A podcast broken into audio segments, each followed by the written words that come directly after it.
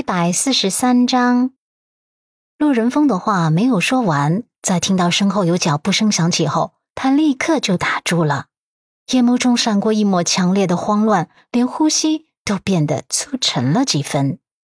陆漠北跟阮南希都听见了他的话，只是都没听清楚。两人相互看了一眼，陆先生的眸光微微的暗淡了一圈，阮南希眸中浮现一抹疑惑，上前。落落大方的问道：“爸，您刚才在说什么？你在叫小柔，是在叫妈妈的名字吗？”陆先生的母亲叫叶婉柔，而刚才公公叫的是小柔，难道这是公公对婆婆的爱称？细想之下，他又觉得这个猜测好像不太对。爱称适合用在关系亲密的朋友和爱人之间，可是据陆先生所说。他的父母关系一直不太好，甚至可以用相敬如冰、冰冷的冰来形容了。所以，公公刚才自言自语的时候，真的是在叫婆婆的名字吗？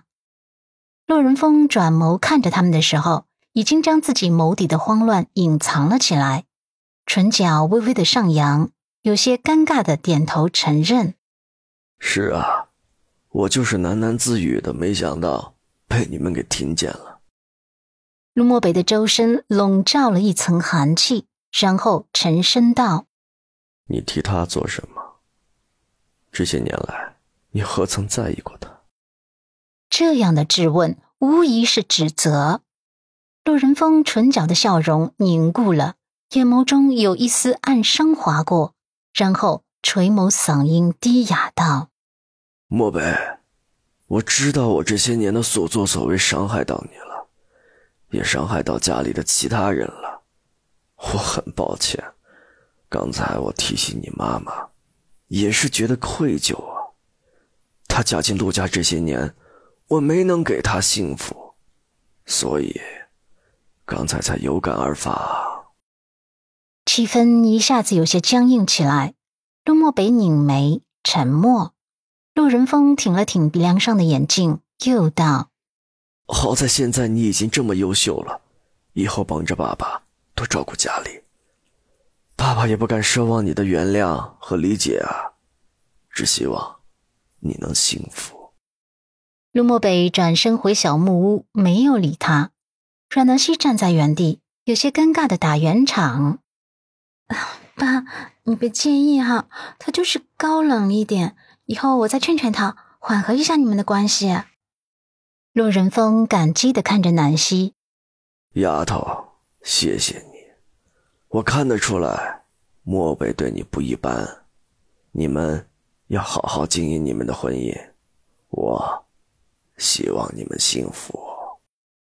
阮南希点头，好的。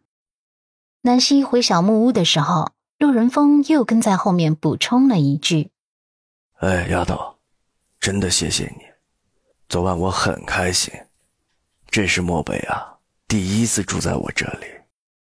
阮南希回眸看着这个中年男人，突然觉得他欣慰的笑容里藏着一些苦涩，还有一些隐忍。回城的时候，陆仁峰将自己摘下来的各种蔬菜分类装好，然后帮忙放到后备箱内，又将鸡蛋都放在纸盒里面，避免鸡蛋磕破。他还在纸盒下面垫上了柔软的树叶。走的时候，陆漠北一言不发。南希挥手告别：“爸，再见，下次再来看您。”陆仁峰点头：“哎，路上啊，开慢点儿。”山路难开，陆漠北开得很慢。阮南希看着后视镜中的中年男人，一直站在路口目送着他们远去。他突然有些感慨，侧眸看着男人，悠悠道：“其实爸爸很疼爱你，他只是一个比较内敛的人，他不懂得表达自己的感情。”他比较细心的观察到了爸爸看陆先生的眼神，始终是温暖的、欣赏的，包括那间收拾的干干净净的小木屋，还有那些早就准备好、留着香皂气息的浴袍，都足以说明。爸爸真的很爱陆先生。爸爸明知道陆先生很少去看他，更是不愿意住在他那里。可他却每一天期待着，每一天都按照儿子的性格将屋子收拾得利落干净，细心的连浴袍都准备好了，连他的浴袍也准备好了。爸爸爱屋及乌，用心良苦啊。而陆漠北回城的路上没怎么说话，眸光有些忧深复杂。南希也没多吵他，他想：冰冻三尺，非一日之寒。陆先生跟父亲的关系不是一日就这么僵的，他也不能一日就帮忙缓和，所以这事得从长计议。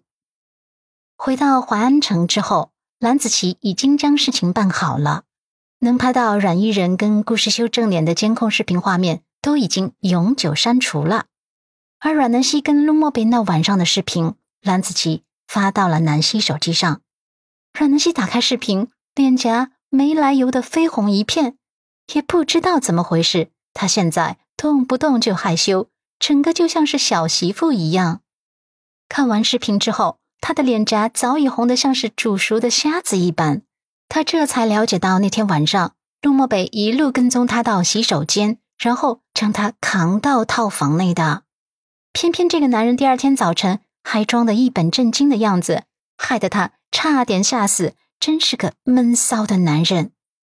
他将视频备份之后，开始动脑筋，到底怎么去跟赵毅然坦白这件事。赵毅然明显的是被人当枪使了，所以他能不能反过来再利用一下赵毅然，然后再调出背后那个小人？